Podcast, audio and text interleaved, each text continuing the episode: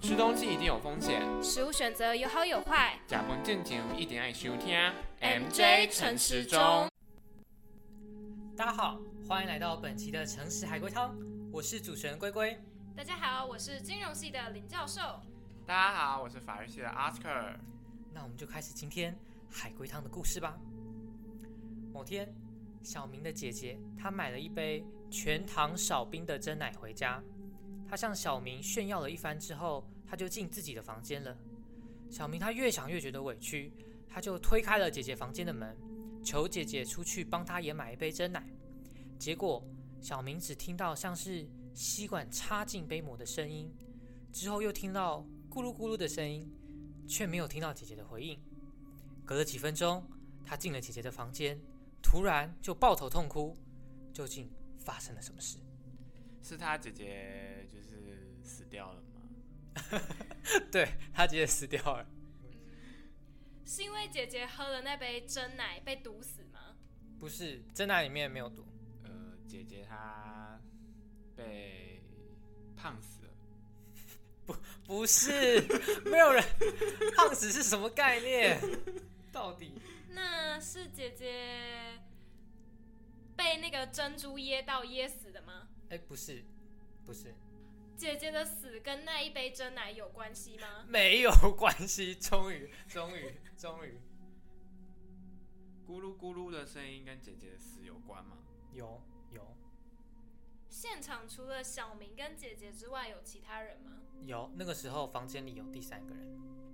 是那个第三个人把姐姐杀死的吗？对，那第三个人跟那杯真奶有关系吗？并没有关系。 不要再执着于真奶了。哦，所以本案跟真奶没有关系哎、。对， 本来跟并没有关系。可好，给个提示啊，就大家可以想一下那个声音的部分，就是吸管插进杯膜跟咕噜咕，这跟姐姐的死是有关系的。姐姐是被吸管插死 的，并不是。 哎、可是我觉得这有可能可以杀死人，这是有可能吧？你如果戳脖子的话，吸管戳脖子。那搞不好环保吸管是用那个钢制作的啊、哦哦然后插进去，然后就咕噜咕噜咕噜。哎、 听起来好恶心。 这个好，这个故事并不是这样。他们是因为情杀吗？是那个戳磨的声音是刀子戳进姐姐身体的声音吗？可以这么理解。所以，对你们刚刚讲到一个关键的点，就是杀人的工具是刀。咕噜咕噜是血流出来的声音吗？是，咕噜咕噜跟珍珠有关系吗？我知道吃珍珠也会咕噜咕噜，但是跟珍珠并没有关系。可是血会咕噜咕噜哦。哈，照理来说，血流出来不会咕噜咕，但是他可它却能咕噜咕噜。他在做，就是血流出来跟同时他在做某件事情的时候，就可能会发出类似咕噜咕噜的声音。所以姐姐死掉的时候，她有在做其他的事情。呃，他死，他要死的那个时候，他有想要做某件事情，然后那件事情做出来的结果是听到咕噜咕噜的声音。是呼救吗？对，所以姐姐是因为情杀被杀死的，那那个人是姐姐的男友吗？对，是男友。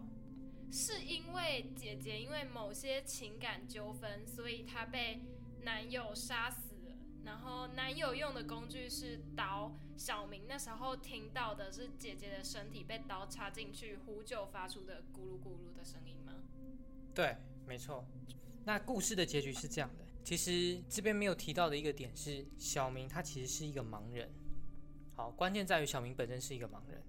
那姐姐有一天她买真奶回家嘛，小明希望姐姐也买给他一瓶真奶，所以他后来就进房间找他姐姐。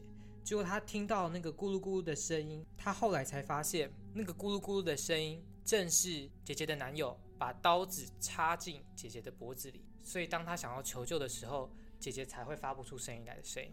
那至于那个吸管插进杯膜的声音，其实就是那个男友把姐姐的脖子割开的声音。那为什么小明他会进姐姐房间之后会抱头痛哭呢？就是因为我刚刚说他是一个盲人，所以他看不到嘛，就是因为他踩到地上觉得湿湿的，然后他闻到一股血腥味，所以他才意识到，原来他向姐姐敲房间门的时候，那个时候其实是姐姐在向他求救。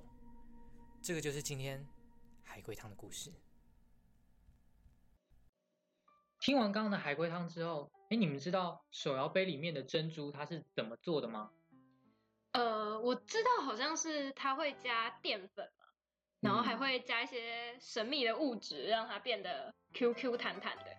那应该还会加糖，因为吃起来甜甜的。嗯，像我在超市看到，就是那种卖一整包的，它就是一颗像粉球一样的东西，然后就会看起来颜色很深。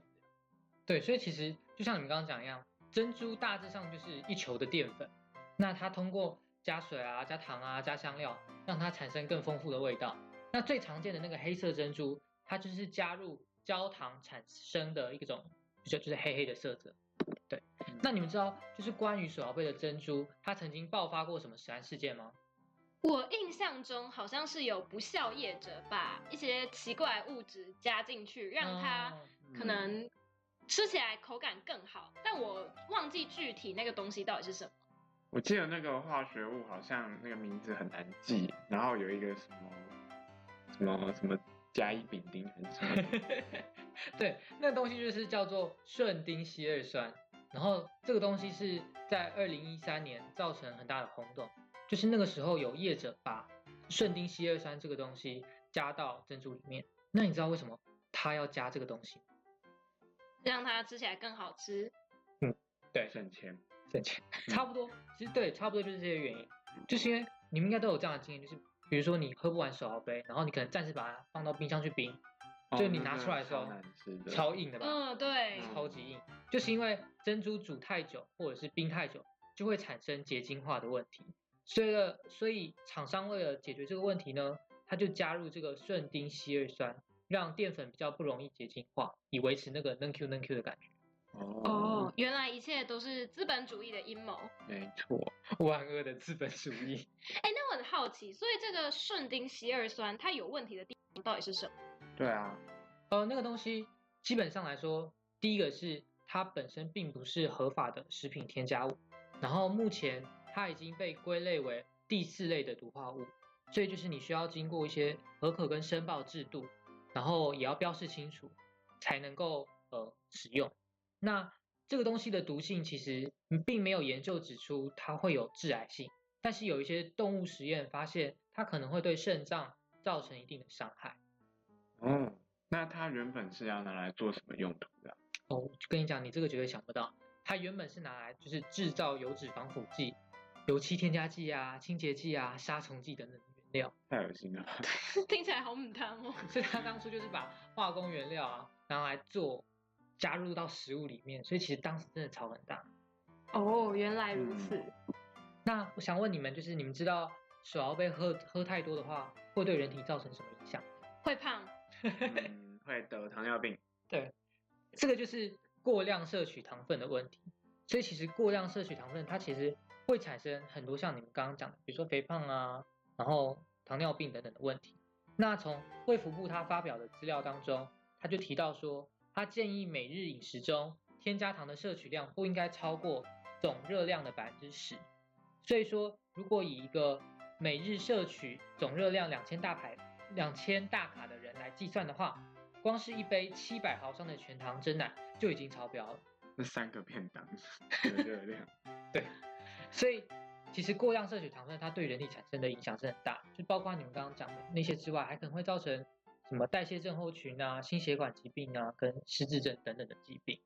所以真的不要喝太多，适量就好。嗯，对对，要学着我当一个台南人支持，就是喝饮料都要喝微糖、无糖， 嗯，才是比较健康的选择。所以适量摄取糖分是很重要的哦。那本期的资讯就差不多提供到这边。MJ 陈时中，我们下次再见。